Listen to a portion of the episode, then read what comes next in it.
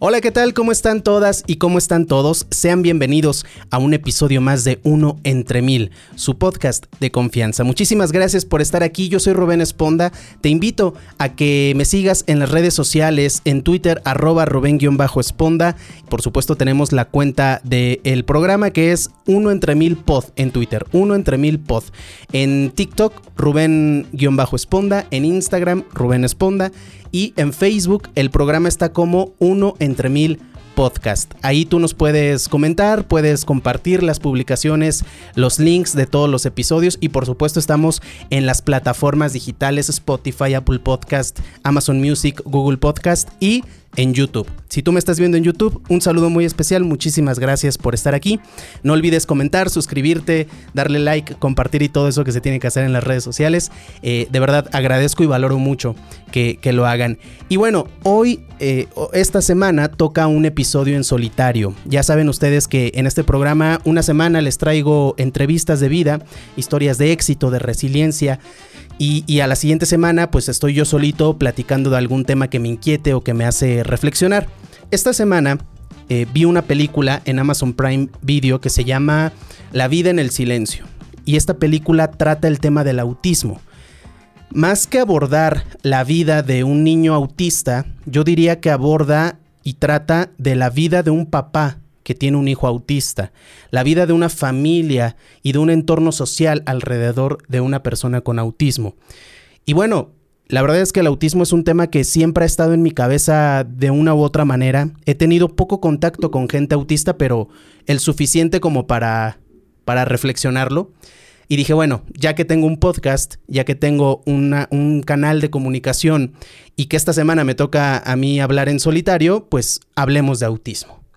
Pero me di cuenta que sería una irresponsabilidad hablar del tema sin yo ser experto, porque además pues yo no soy nadie para, no soy una voz autorizada para hablar de estos temas.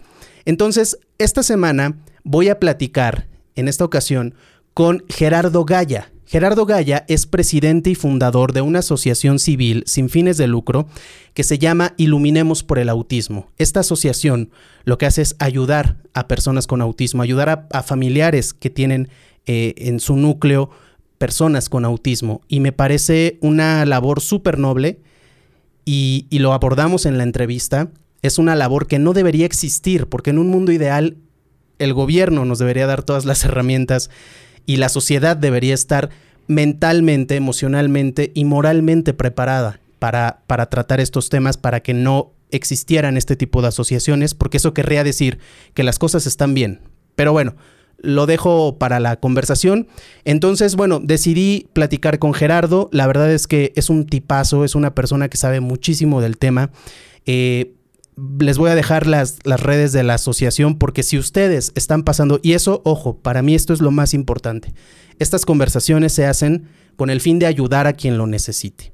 Ojalá que esta charla, que esta entrevista llegue a los oídos correctos, a los ojos correctos, a las personas correctas, porque si tú estás atravesando por un diagnóstico de autismo y sientes que el mundo se te derrumba, déjame decirte que no estás solo, no estás sola, hay ayuda, no tienes que atravesar por esto solo, no es el fin del mundo, es complicado, sí, no puedo ni imaginarlo, porque yo nunca he pasado por algo así, pero sé que es complicado, pero existen asociaciones como Iluminemos por el Autismo y existen personas como Gerardo que lo único que hacen es ayudar a los demás. Entonces, bueno, los dejo con esta charla, una charla muy interesante, una charla que, aclaro, es con mucho respeto, con el fin de ayudar.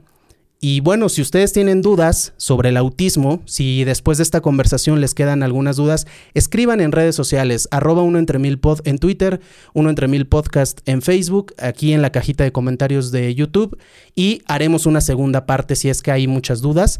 Por supuesto que Gerardo está en toda la disposición y yo más puesto con calcetín. Así es que bueno, los dejo con Gerardo Gaya, platicamos sobre el autismo. Porque todos tenemos algo que contar. Bienvenido a Uno entre Mil, el podcast de Rubén Esponda. Gerardo Gaya, fundador y presidente de Iluminemos por el Autismo. ¿Cómo estás? Bienvenido a Uno entre Mil. Muchísimas gracias por aceptar esta invitación para hablar de un tema tan, tan interesante, tan importante y del que desde mi punto de vista todavía se habla muy poco, aunque ya vemos este tema incluso en telenovelas y en episodios de programas como pues, La Rosa de Guadalupe y todo esto, ¿no? Pero aún, desde mi punto de vista, aún falta mucho por hablar. ¿Cómo estás? Muy bien, muchas gracias. Encantado de estar aquí contigo, Rubén. Y, como dice un amigo mío, que yo me, me, apunto hasta un funeral para hablar de autismo si hace falta, porque hace falta mucha conciencia social. Definitivamente sí. Eh, justamente por eso me parecía importante hacer este episodio. Eh, te comento rápidamente y a la gente que nos está escuchando y que nos está viendo. Yo tiene cinco meses que me convertí en padre. Y ante esta noticia, pues surgen muchísimos miedos, muchísimas dudas, muchas ilusiones. Y por supuesto que una de ellas fue, eh, digo, después del impacto y el, y el toda esta emoción que viene cuando te enteras que vas a ser padre, pues viene, viene un miedo muy grande que es cómo voy a educar a este, a este pequeño ser que viene al mundo. Y después, híjole, y, qué tal que, que nace con algunas afectaciones, con algunos problemas, con algunas condiciones. Afortunadamente, eh, mi, bebé está muy sana y, muy feliz, es una niña muy feliz, pero esto no descarta que en un futuro surjan problemas, ¿no? No solamente el autismo, muchos otros, pero el autismo me parece que, que es uno de estas, una de estas condiciones que pues que puede surgir una vez que ya las cosas pareciera que están bien. ¿No? Después del parto. esa es parte de lo complicado en cualquier, ahora sí que condición del neurodesarrollo, ¿no? Que todo va bien y de repente algo sucede, ¿no? Y digo algo sucede, empiezas a detectar o a darte cuenta que algo en el neurodesarrollo no va bien, ¿no? Sobre todo cuando lo comparas con los pares, cuando convives con amigos y demás, y te das cuenta, pues que a lo mejor tu hijo se comporta de manera diferente o tiene ciertas conductas o comportamientos que pues, son como que estas... Eh, vamos a llamarles banderas rojas, ¿no? Y que cuando hablamos de neurodesarrollo puede ser desde, déficit de atención hasta alguna otra condición de, del neurodesarrollo, ¿no? Claro, y, y me gustaría que empezáramos hablando primero que nos expliques qué es el autismo, porque también está esta otra cosa de, es que se le dice espectro autista, porque un espectro quiere decir que hay muchísimas posibilidades. Yo lo relaciono con el audio y con la voz, ¿no? Tu rango vocal, desde tus agudos hasta tus graves, pues es amplísimo el, espectro autista, por supuesto guardando todas las proporciones, pues va más o menos por ahí. Puede ser, no sé si estoy diciendo una estupidez, pero puede ser eh, eh, en menor o mayor medida, poquito o más, no sé, no sé cómo se defina, pero me gustaría que le digas a la gente qué es el autismo y cómo lo podemos detectar en los niños y, de ahí nos arrancamos porque hay muchísimas dudas en este tema. Así es, mira, se le denomina espectro autista eh, justamente por lo que mencionas, ¿no? Porque es un amplio, eso, ahora sí que una amplia gama de comportamientos, de conductas y de eh, retos o apoyos que puede necesitar la persona, ¿no? Hoy se habla menos del tema de los retos, se empieza a hablar más de los apoyos y eh, se clasifica en base a los apoyos que requiere en cada etapa de vida esa persona, ¿no? Eh, yo digo que la connotación que tenemos de la palabra espectro en este país, en México, pues es sumamente difícil. Oyes la palabra espectro y piensas en fantasmas y en cosas, ¿no? Sí. Que digo, que, que ahí de repente digo, la OMS como que no pensó, la Organización Mundial de la Salud no pensó las, las, los efectos de la connotación o de la conceptualización de las palabras cuando denomina trastorno del espectro autista, que se oye tremendo y se oye horrible, ¿no? Pero al final eh, hablamos de un espectro porque una de las preguntas que nos hacen mucho, ¿no? ¿Cuántos, eh, ¿Cuántos niveles de autismo hay? Y a mí me gusta pensar que existen de tantos niveles de autismo como personas con autismo en el mundo, ¿no? Porque cada persona es 100% diferente. Yo he llegado a, entender el autismo eh, como una condición de vida, como una eh, diversidad o como una característica más de la diversidad humana, ¿no? Pero tenemos que hablar también, no, no solo en temas filosóficos, también en temas conceptuales, ¿no? Eh, el autismo es una condición de vida, no es una enfermedad, ¿no? Parte de la base de que no se cura, sino que el autismo es para toda la vida, ¿no? Con diferentes, insisto, apoyos que puede necesitar la persona. Pero eh, tiene retos en la comunicación, en la integración sensorial, en el comportamiento de las personas, ¿no? Eh, la base del neurodesarrollo es la integración sensorial. Cuando hablamos de comportamientos, se presentan estereotipas o se, presentan diferentes conductas que eh, pueden ser atípicas, ¿no? O que se salen de lo normal en el desarrollo. Cuando me refiero a ellas, me refiero a, por ejemplo, estereotipas, ¿no? Que son movimientos repetitivos, hasta cierto punto involuntarios del cuerpo, como el aleteo. En la parte de comunicación, eh, puede tener muchos retos o retos en la comunicación la propia persona desde el lenguaje, que no es lo mismo comunicación eh, no verbal o intención comunicativa o comunicación receptiva que el lenguaje, ¿no? Al final del día el lenguaje es el último proceso del desarrollo de la comunicación de la persona, ¿no? Em, y sobre todo, cuando conjuntamos esas tres cosas, el principal reto está en la interacción social, ¿no? En cómo eh, pueden interactuar con el entorno, con el mundo, con las personas, porque procesan la información de manera distinta, nada más, ¿no?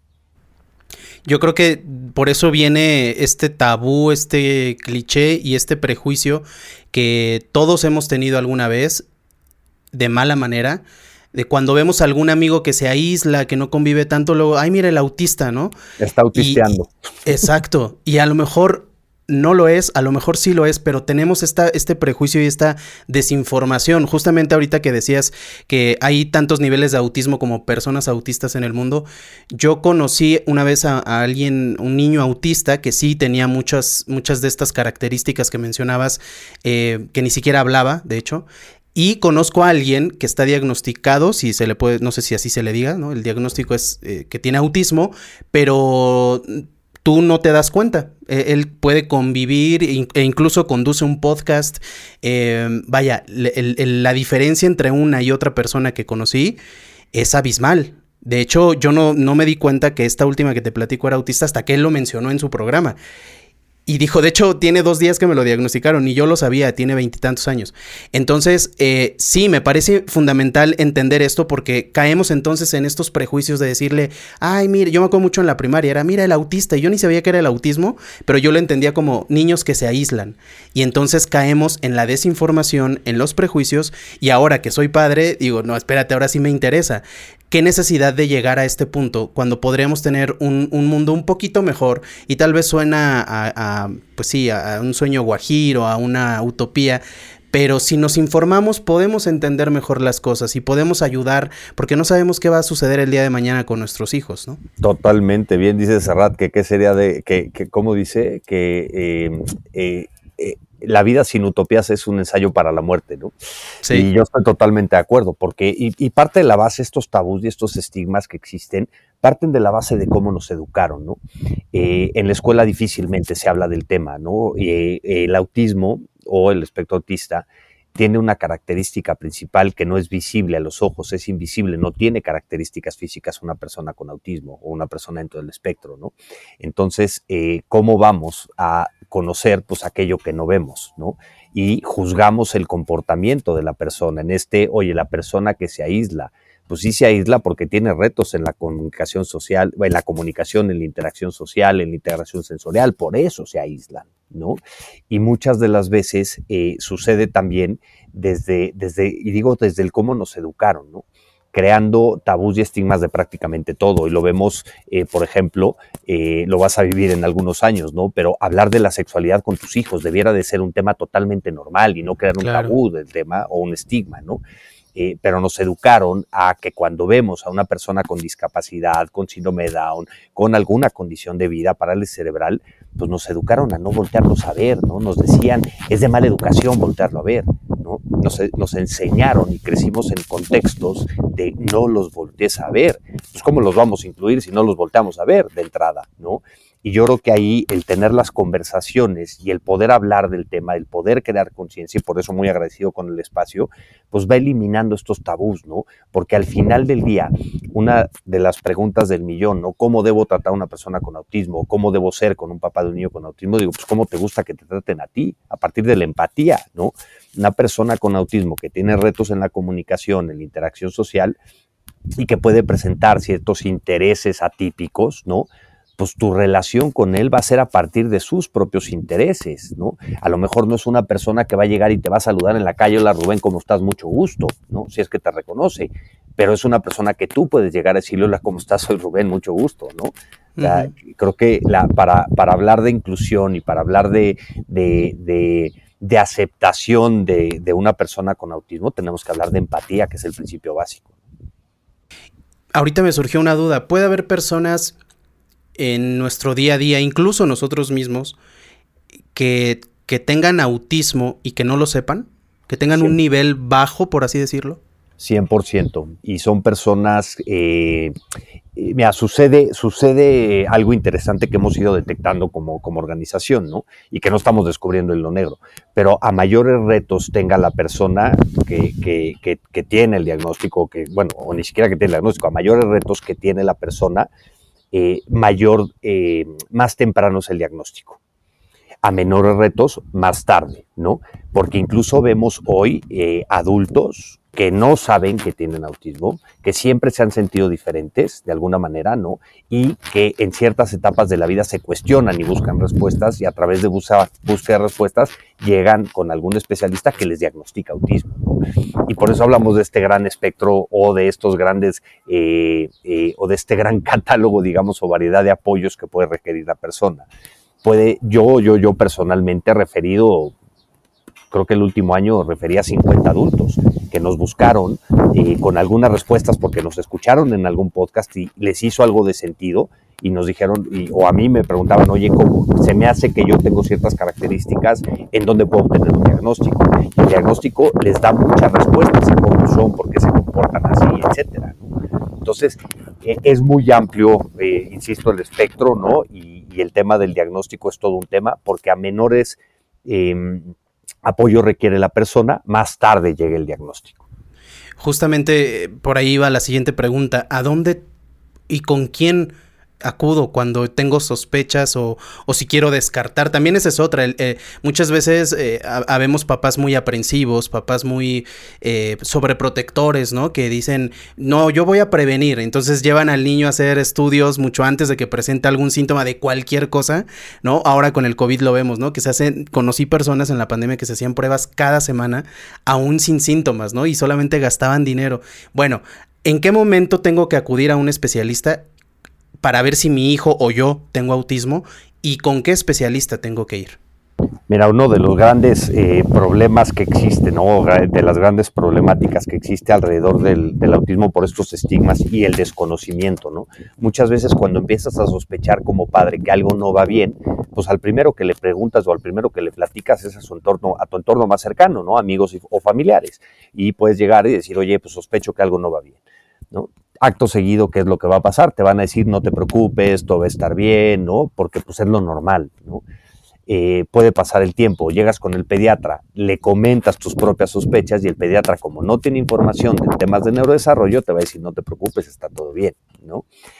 ¿Qué sucede? Que eh, si requiere de bastantes apoyos, o de, vamos a ponerle apoyos medianos, pero cuando llegan a los tres años de edad, que tienen comportamientos, que tienen más estereotipas, que no se comunican o que no han desarrollado lenguaje, entonces ya es una señal de alerta, un foco rojo. Entonces llegas con el pediatra, el pediatra te dice, oye, sí, ve con el neurólogo, ¿no? O, con el neuropediatra, y perdemos ahí una oportunidad tremenda de un diagnóstico y una intervención temprana. Hay mucha discusión sobre y mucho debate respecto a quién es la persona que debe de, hacer el diagnóstico, y yo digo, quien sepa, punto número uno de entrada, ¿no? Quien sepa eh, aplicar los instrumentos de evaluación diagnóstica, ¿no? Como el ADOS, el ADR, este, y diferentes instrumentos, o el VEANME, que es una prueba estandarizada mexicana, en donde eh, se aplican diferentes evaluaciones. El diagnóstico del autismo es por comportamiento. Se evalúa el comportamiento de la persona y las habilidades de la persona.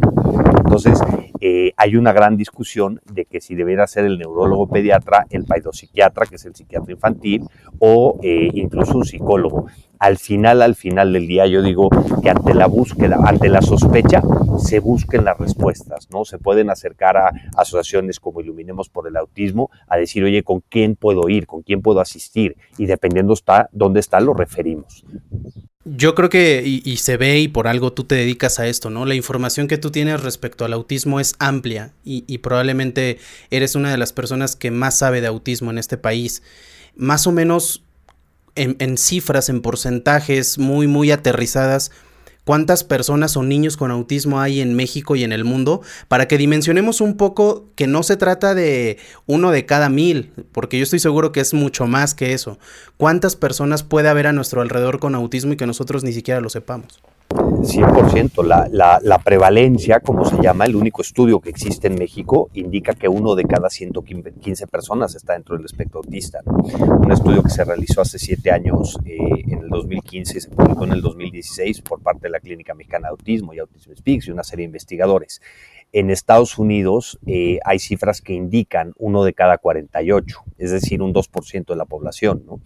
Pero cuando nos vamos a esos números eh, y te pones a ver, eh, es prácticamente la suma de las diferentes condiciones de vida que hay, déficit de atención, ¿cómo se llama?, cáncer infantil o diabetes infantil, ¿no? Las, o síndrome Down, combinado, no es una cosa menor. Y cuando hablamos de un porcentaje, vamos a llamarle entre el 1 y el 2% de la población, pues no vienen solos, la persona con autismo viene con una familia. Entonces, directamente el autismo hoy eh, afecta, por llamarle de alguna manera, eh, y digo afecta entre comillas, a, hasta un 5 o 6% de la población en el mundo de manera directa, hablando de hermanos o padres.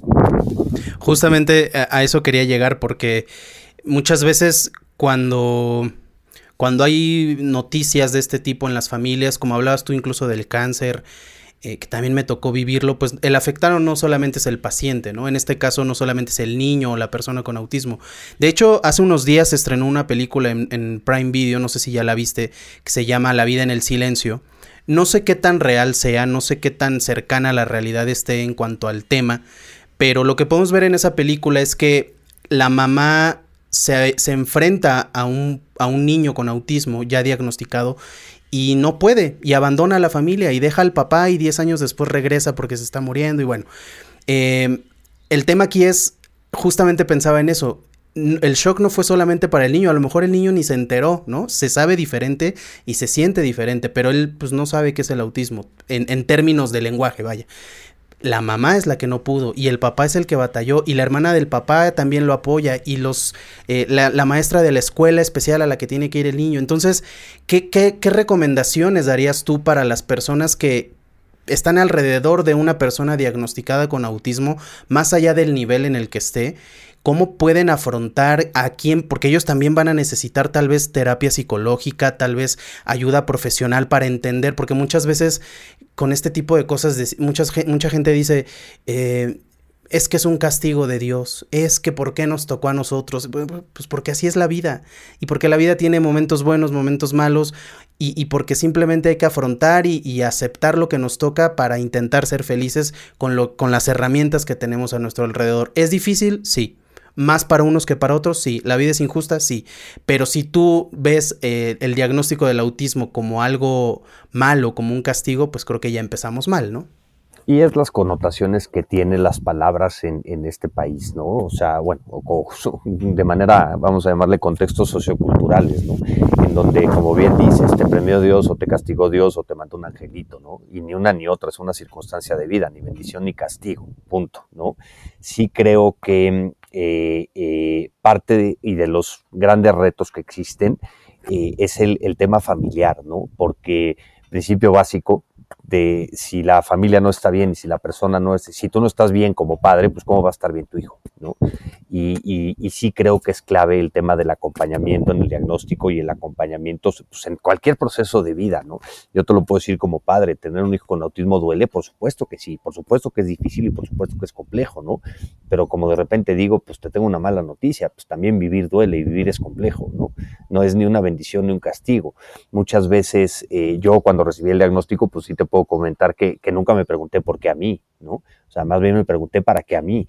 Y, sucede luego chistoso, que cuando me preguntan a mí, oye, ¿y por qué a mí? Y le digo, ¿y por qué no? O sea, ¿no? O sea, esto es una circunstancia de vida y nada más.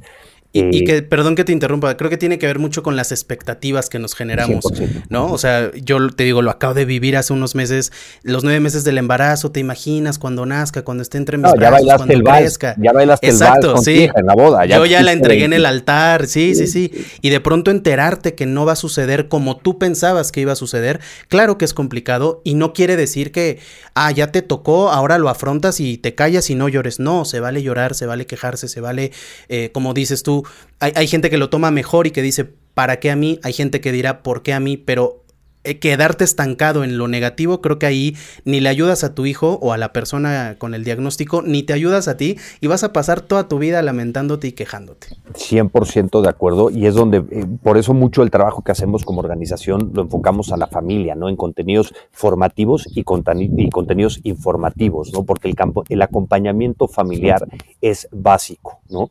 Y yo creo además de que, de que el tema eh, de, terapia psicológica, de la rama que quieras, debería ser algo de la canasta básica del ser humano, ¿no? Porque siempre va a ayudar, ¿no? Eh, por lo menos a mí es lo que me gusta pensar. Pero cuando hablamos de un acompañamiento, por ejemplo, ahorita que decías, la pérdida de expectativas, ¿no? O las expectativas que tenemos. Muchas veces como padre, o no, o, no muchas veces, siempre como padre, eh, y cuando hablamos de duelo ante el diagnóstico, tenemos que hablar de duelo de pérdida de la expectativa, porque nadie se murió, o sea, se murieron tus expectativas y por lo, por lo tanto, y es muy chistoso y es paradójico lo que te voy a comentar, pero el tema del diagnóstico no cambia nada y a la vez cambia todo, ¿no? Yo digo que el diagnóstico es tan solo aquello con lo que tú puedes vivir en paz como padre para hacer lo que tienes que hacer, que es educar a tu hijo. Oye, lo vas a educar en un mundo que no está preparado para él, lo vas a educar ante unas situaciones a lo mejor llevadas al extremo, ¿no? Circunstancias adversas, etcétera. Pero al final para mí el diagnóstico es tan solo aquello con lo que tú puedes vivir en paz para hacer lo que te toca hacer. Eh, mucho del acompañamiento que brindamos es desde una línea de apoyo emocional que está disponible abiertamente, 01800 o ya no, ya no es 01, pero es 800, un teléfono abierto, ¿no? Tenemos un servicio de acompañamiento, tenemos grupos de apoyo, porque el compartir información con otros padres, el poder hablar del tema, te da las herramientas para poder salir adelante y sacar adelante a tu hijo, ¿no? Una de las cosas que yo creo y agradezco muchísimo siempre es justo lo que decías del tema de contenidos que hoy vemos, se acaba de estrenar la película, está en Prime, que no le he visto, pero hay una cantidad de series increíbles como Atypical, como The Good Doctor y muchas más, eh, que ponen el tema en la conversación pública, ¿no? que concientizan y que también nos educan a los padres en diferentes etapas de vida. Oye, mi hijo, o a lo mejor eh, no todas las personas con autismo van a ser de good doctor, no, porque ese chavo lo que tiene es eh, autismo y síndrome de Savant. El síndrome de Savant es un consciente intelectual fuera de la norma para arriba, ¿no? Son brillantes, inteligentísimos pero también está típica y si no hay diferentes opciones. Al final, yo agradezco mucho porque eso educa hasta cierto punto, ¿no? Concientiza y visibiliza. Y cuando, cuando, por lo menos yo soy un fiel convencido de que lo que ganamos con tanta conciencia, tanta sensibilización y tanta información puesta allá afuera es eliminar el estigma o que cuando tu hijo en la calle tenga una crisis de comportamiento, alguna crisis sensorial, pues en vez de que te juzguen y en vez de que te digan ese niño necesita una nalgada, te digan, oye, está todo bien, te puedo ayudar en algo, ¿no? Claro, sí. Sí, e, en, un mundo ideal todos aprenderíamos a detectar este tipo de cosas y poder ayudar. A veces decía mi mamá, ayuda más el que no estorba, ¿no? Entonces, bueno, en lugar de estar ahí de mirón, pues te haces a un lado y dejas que la mamá eh, haga lo que tenga que hacer. Eh, a mí, justo con esta película que platicamos de, La vida en el silencio, ojalá la puedas ver, que seguro la vas a ver. Eh, me surgió una duda, porque el, niño de la película es un nivel de autismo, desde mi punto de vista, sin ser experto, muy alto. El niño no habla, de hecho, el papá en algún momento, un diálogo es: eh, lleva 10 años sin mirarme a los ojos, ¿no? O sea, me obedece y todo, pero no me ve, no habla. Entonces me surgió la duda: ¿qué pasa con los niños autistas? o las personas autistas con autismo en ese nivel tan alto en el que no se pueden ni comunicar con el lenguaje una vez que sus papás mueren. ¿Cuál es su destino final? Me, dio muchísima angustia porque dije, claro, el papá tiene 50 años, el niño tiene 10, en 30 ya no va a tener papás. ¿Qué va a pasar con esas personas? Una de las grandes deudas que tenemos como sociedad, como empresas, como organizaciones eh, eh, a nivel público es eh, justamente lo que estás diciendo, ¿no? Cuando hablas de una persona en el espectro, una persona autista o con autismo que necesita y requiere apoyos prácticamente todo el tiempo, Es lo más difícil del planeta. El principal miedo que tenemos los padres de cualquier niño es que va a ser de mi hijo cuando yo no esté. Y esto se exacerba y se lleva al extremo cuando tienes un hijo con una condición de vida. Hoy eh, te puedo decir que las opciones son sumamente limitadas. Eh, y, es, y duele y frustra cañón. Te puedo poner un ejemplo. En la ciudad de Phoenix, en Arizona, en Estados Unidos, yo tengo detectados eh, o mapeados cuatro centros de vida adulta eh, para personas en el espectro, personas con autismo que requieren de, que tienen altas necesidades de apoyo. En México, país, solo hay una, privada, y que cuesta una fortuna. ¿no? Claro son parte de los grandes olvidados y, también dentro de todo este gran reto que representa el, diagnóstico o la vida, ¿no? O convivir o tener en la vida una persona con autismo, pues es desde planear. Muchas veces eh, la gran preocupación, como te decía, es qué va a pasar con mi hijo cuando yo no esté. Y yo siempre digo y invierto la pregunta, ¿cómo voy a dejar a mi hijo cuando yo no esté? ¿No? Desde un punto de vista de intervención temprana, de darle todas las herramientas, porque que no tenga lenguaje no significa que no se pueda comunicar, ojo, ¿no? Que tenga altas necesidades de apoyo no significa que no podamos darle herramientas de vida independiente. ¿no? Que trabajemos, y es muy chistoso y paradójico otra vez lo que te voy a decir, pero como padres tenemos que enfocarnos en las eh, en las metas cortas. Y por eso digo, cambia todo y no cambia nada, ¿no? Yo, desde que recibí el diagnóstico, literalmente me tomo semana a semana la vida, pero semana a semana viendo al futuro, ¿no? Porque, porque necesitas tener estructura, tener las cosas en orden como persona desde un testamento, ¿no? Y dependiendo cuáles sean tu contexto, ¿no? Un seguro de vida, por menos que puedas, o tener las cosas en orden porque tu hijo va a requerir altos apoyos durante toda su vida y no lo puedes abandonar. Necesitas construir las redes de apoyo, ¿no? Volvemos al acompañamiento. Las redes de apoyo son esenciales en cualquier circunstancia y sí creo que son mucho más necesarias cuando tienes un hijo con autismo, cuando convives o tienes una relación directa con. Sí, yo creo que, como decías tú, eh, es una deuda que tenemos como sociedad con el autismo y con muchas otras, otras condiciones y otros padecimientos y otras enfermedades. Y a veces eh, siento que, que, la pandemia visibilizó muchos padecimientos, ¿no? Esto que se llamaba factores de riesgo ante el COVID, pero nos hizo olvidar muchos otros temas que, que llevábamos ya muchos años eh, o llevaban ustedes muchos años empujando. Entonces tal vez es momento de retomar estos temas, es momento de abrir los espacios, los medios de comunicación eh, sin demeritar otras luchas, ¿no?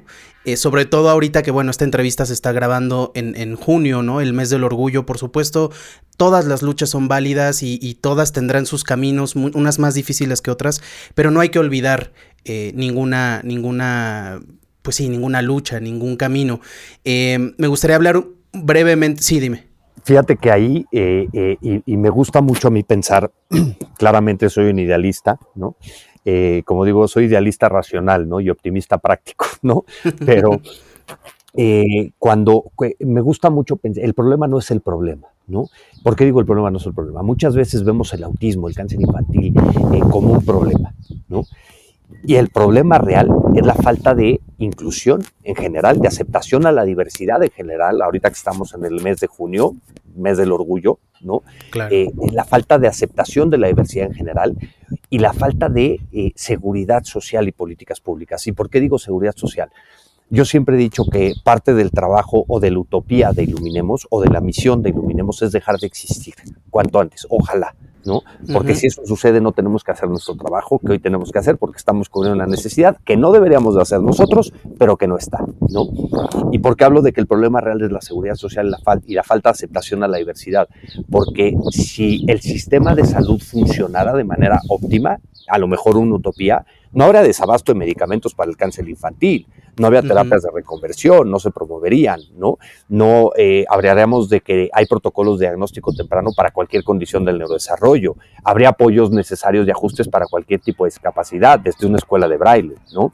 Cuando hablamos del sistema educativo a nivel de seguridad social, no tendríamos que hablar de educación especial porque el sistema educativo integra eh, eh, y digo integra, ojo lo que voy a decir, integra eh, orgánicamente la inclusión, ¿no? Acepta la inclusión o promueve o abraza la diversidad humana en todos sus aspectos y no tenemos que hablar de educación especial o de educación regular, ¿no?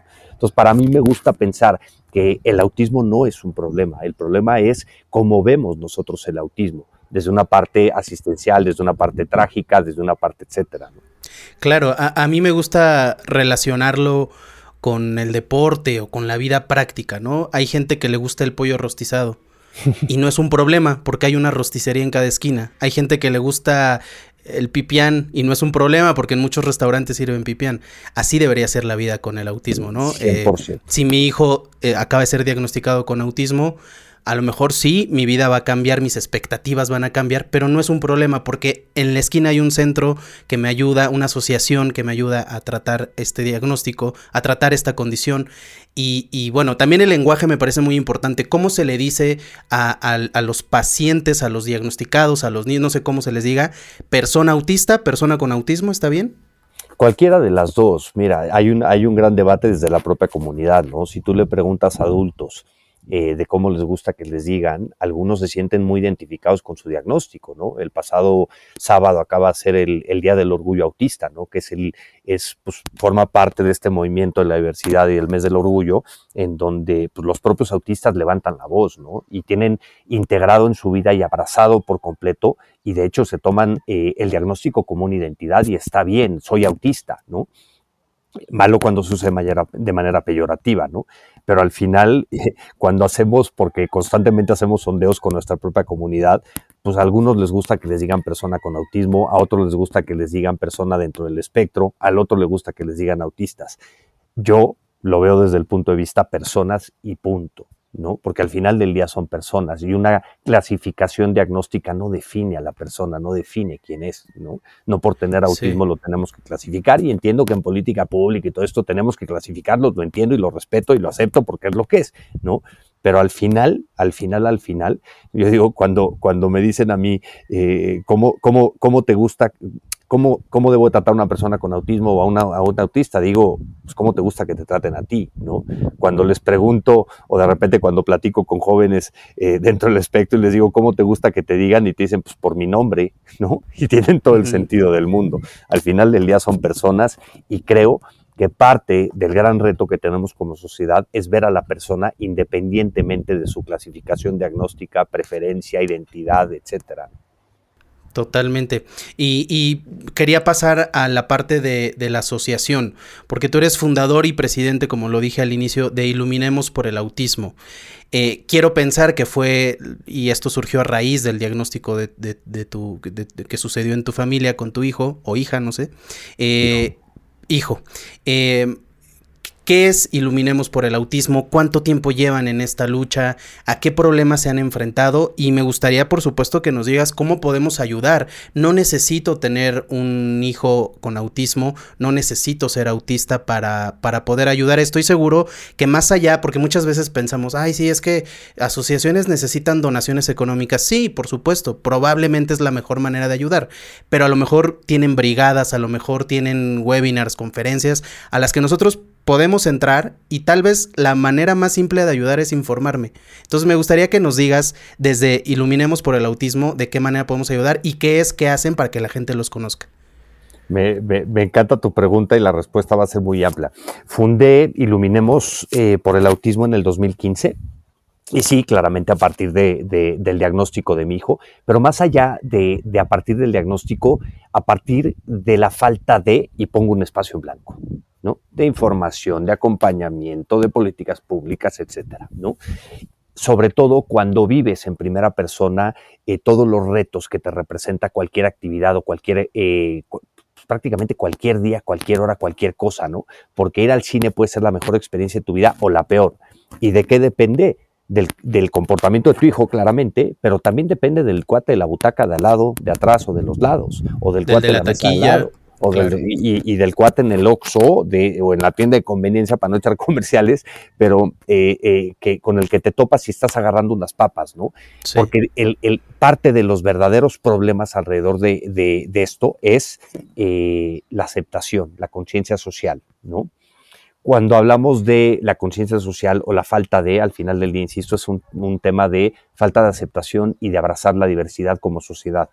Y si partimos de la base que la inclusión o la base de la inclusión es la empatía y la aceptación y la comprensión y el respeto, pues yo es como digo, ¿quién me va a negar que de, un concepto en evolución, pero de un concepto como de inclusión no nos vamos a beneficiar todos y todas, ¿no? Ahora, eh, Iluminemos nació con, con, el objetivo de visibilizar y de crear conciencia, ¿no? Claro, en siete años hemos evolucionado muchísimo porque también nos enfocamos en apoyo a familias, en venderles herramientas formativas e informativas y socioemocionales, ¿no? Para que, eh, insisto, si la familia no está bien, difícilmente la persona con autismo va a estar bien. Colaboramos con centros, con instituciones, con empresas, eh, incidimos públicamente, hemos sido partícipes de cualquier cantidad de iniciativas, eh, de tanto reformas como de la ley de autismo general. Acabamos de tener un debate fuerte o una conversación bastante dura abierta de que la Suprema Corte de Justicia tiró la ley de autismo en la Ciudad de México por, según ellos, falta de derecho a la consulta, porque es un tema ahí medio largo y, complejo. Eh, pero nos enfocamos en esos frentes, ¿no? En tema de concientización, apoyo a familias, colaboración e incidencia pública y formación. Eh, ¿Cómo nos pueden ayudar? De todo, ¿no? Muchas veces de repente a mí me dicen, oye, ¿cómo te puedo ayudar? ¿no? Pues necesito un contador. Pues es que yo no soy contador es que es lo que necesito ahorita, ¿no? Por decir algo, no es que necesito un contador. Pero nos pueden ayudar de diversas maneras y dicen el clavo. A veces informándote y conociendo acerca del autismo y no emitiendo juicios por tus prejuicios como persona en la calle cuando veas una persona diferente o que se comporta diferente que no que, no emitas un juicio ¿no? y que no califiques. Eh, parte de lo que hacemos eh, para crear conciencia es buscar aliados, marcas, empresas, medios de comunicación, todo lo que nos permita poner el tema en la conversación pública. ¿no? Tenemos diferentes campañas. Ahorita acabamos de terminar una campaña con Ice Cream Nation, por ejemplo, de un helado, en donde parte de las utilidades del helado son para, para, para, para generar recursos para Iluminemos. ¿no? Eh, es tan amplio el concepto de ayudar ¿no? y tan amplio que no hay acción pequeña. El simple hecho de personas que estén escuchando este podcast ya ayuda y ayuda mucho en un futuro. El hecho de que nos puedan escribir para, para sumarse a la causa como donante recurrente, como donante de una vez, como voluntario, como decir, oye, ¿en qué te puedo ayudar? ¿no? Que esa es para mí la, la clave y creo que es algo que también tenemos muy pendiente como sociedad, pues que es el promover la generosidad y el valor de la generosidad y, de la, y del actuar. Muchas veces a mí eh, de repente te juro que me dicen es que México necesita más personas como ustedes y digo, no, México lo que necesita es que cada quien haga su parte y que construyamos entre todos un mejor país, ¿no? Hace ratito decías que a mayor número de retos para, para una persona con autismo, el diagnóstico llega más temprano, ¿no? A menores retos, pues te das cuenta, es más difícil darte cuenta, entonces el diagnóstico llega más tarde. Yo creo que con la información sucede lo mismo. Mientras más información tengas de, este tema, o sea, lo que yo pienso es, es tan complicado diagnosticarlo y mucha gente pasa por un vía crucis. A mí me tocó con mi mamá que le dio cáncer y murió de cáncer y tardamos meses en llegar al diagnóstico y era demasiado tarde y terminó muriéndose de cáncer. Eh, entonces pienso en el autismo y digo, vaya, muchas gracias. y, pienso, bueno, el autismo también toma muchísimo tiempo diagnosticarlo en algunos casos. Mientras más información tenga, voy a cortar un poco yo ese tiempo como papá. Ahora, a lo mejor ya tengo hijos mayores y estoy seguro que no tienen autismo, pero quiero ayudar igual la información, el, hablar de esto en la mesa con la familia, con los amigos, el no necesitas tener un micrófono, no necesitas tener una cámara. Puedes ir con tus vecinos, con tus amigos, con tus familiares, con tus propios hijos, porque no sabes si el día de mañana en la primaria van a convivir con un niño con autismo. Y desde mi punto de vista, no sé qué opine la gente, pero yo no quiero que mi hija sea la bully eh, que, que termina diciéndole no le hablen porque es autista. Al contrario, quiero que sea una niña que diga y entienda que es una condición, no sé si decir normal esté bien, pero que son cosas que suceden en la vida y que no pasa nada. Aprenderemos a integrarlos y aprenderemos a darle su lugar en el mundo, pero yo creo que la información desde uno mismo puede ayudar a la sociedad y bueno, si podemos hacer donaciones económicas, si podemos participar en estas actividades que ustedes hacen, por supuesto que, es una ayuda que vale todavía un poquito más, eh, o, no es que valga menos la información, pero también podemos estar en el mismo barco, ¿no? 100% dijiste algo que me encantó, ¿no? El hecho de que tu hija crezca en un contexto en donde no sea la buleadora, ¿no? Y creo que parte, hay una frase que me encanta, que dice que si enseñamos o si, si aprendemos a abrazar o aceptar eh, la diversidad como algo normal, dejaremos de hablar de inclusión para hablar de convivencia, ¿no? Te puedo poner el caso, por ejemplo, de mi hijo, en donde he tenido la fortuna y la suerte de caer en muy buenas manos en un colegio privado, ¿no? de pagarlo, em, eh, en donde pues obviamente hemos sensibilizado. Para mí la sensibilización es la base de todo, ¿no? Y ahí ahorita me voy a ir en dos frentes, pero cuando sensibilizamos, cuando sensibilizamos a tal nivel a un colegio o a un salón de clases desde preescolar, ojo, ¿no? Esos niños no van a discriminar prácticamente por ningún motivo, ni por raza, ni por género, ni por cualquier condición de vida, ¿no? y yo lo veo y lo he vivido en primera persona. Por otro lado, cuando sensibilizas al entorno y el hecho de que seas de tener las conversaciones en la mesa y poder hablar del tema, ¿no? Como padres, yo lo que siempre les digo es habla del tema con quien puedas, sobre todo para anticiparte, con tu familia directa, con tus amigos, porque cuando vayas con ellos no estás buscando la compasión, no estás buscando que te, que te pobreteen de, ay, hijo, pobrecito de ti, no, lo que estás buscando es que acepten a tu hijo con sus comportamientos y con sus retos y desafíos como cualquier persona normal, ¿no? Entre comillas, ¿no? Y parte de lo que creo que también es un gran pendiente es esto que, que eh, democratizar la inclusión y democratizar los servicios. No puede estar sujeto a tus condiciones socioeconómicas el tiempo que te tardas llegar a un diagnóstico de lo que sea. Tú lo viviste con el cáncer, ¿no? Eh, con tu mamá. Eh, en el sector salud, la estadística no oficial, porque no es oficial, porque digo, no hay nada de, eh, sustento científico detrás de un, de un, formulario de Google, ¿no? Pero la, la estadística que nosotros hemos ido generando en el sector público se puede tardar entre 14 y 18 meses en obtener un diagnóstico por el proceso, ¿no? De médico general, especialista, subespecialista, llegamos muy tarde al diagnóstico, ¿no? No puede estar sujeto a, tu condición o a tu contexto socioeconómico el que puedas obtener un diagnóstico temprano, porque la intervención temprana está demostrado que tiene un efecto positivo en la vida del niño con autismo o con cualquier condición del neurodesarrollo, desde déficit de atención, ¿no? Tenemos que democratizar la inclusión y los servicios de apoyo. Sí, creo que como dices, la sensibilización, la sensibilización es la base de todo y, y bueno, también a, muchos les llega en distintos momentos, ¿no? No, no, pues sí, en el mundo ideal, como dices, tu asociación no debería existir, ¿no?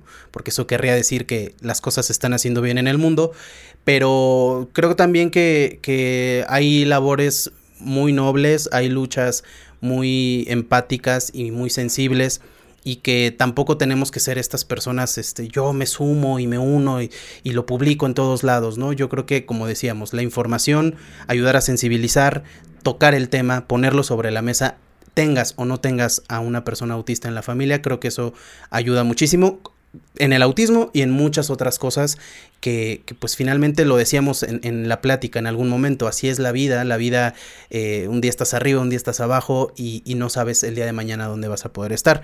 Para terminar esta plática, Gerardo, me gustaría, tú como papá de, un niño autista, me gustaría que me dijeras tres cosas buenas, tres cosas que te ha enseñado, tres cosas que te han hecho mejor persona a partir de tener un, niño con autismo. Yo sé que hay muchísimas, pero me gustaría que nos dijeras tres. Y creo que esto puede ayudar un poquito a que dejemos de verlo justo como un problema, justo como un castigo, como, ay, pobrecito tres cosas que si no tuvieras un niño autista, tú no tendrías en tu vida el día de hoy. Uf, te voy a decir las que me vengan a la mente de bote pronto para ni pensarla, ¿no?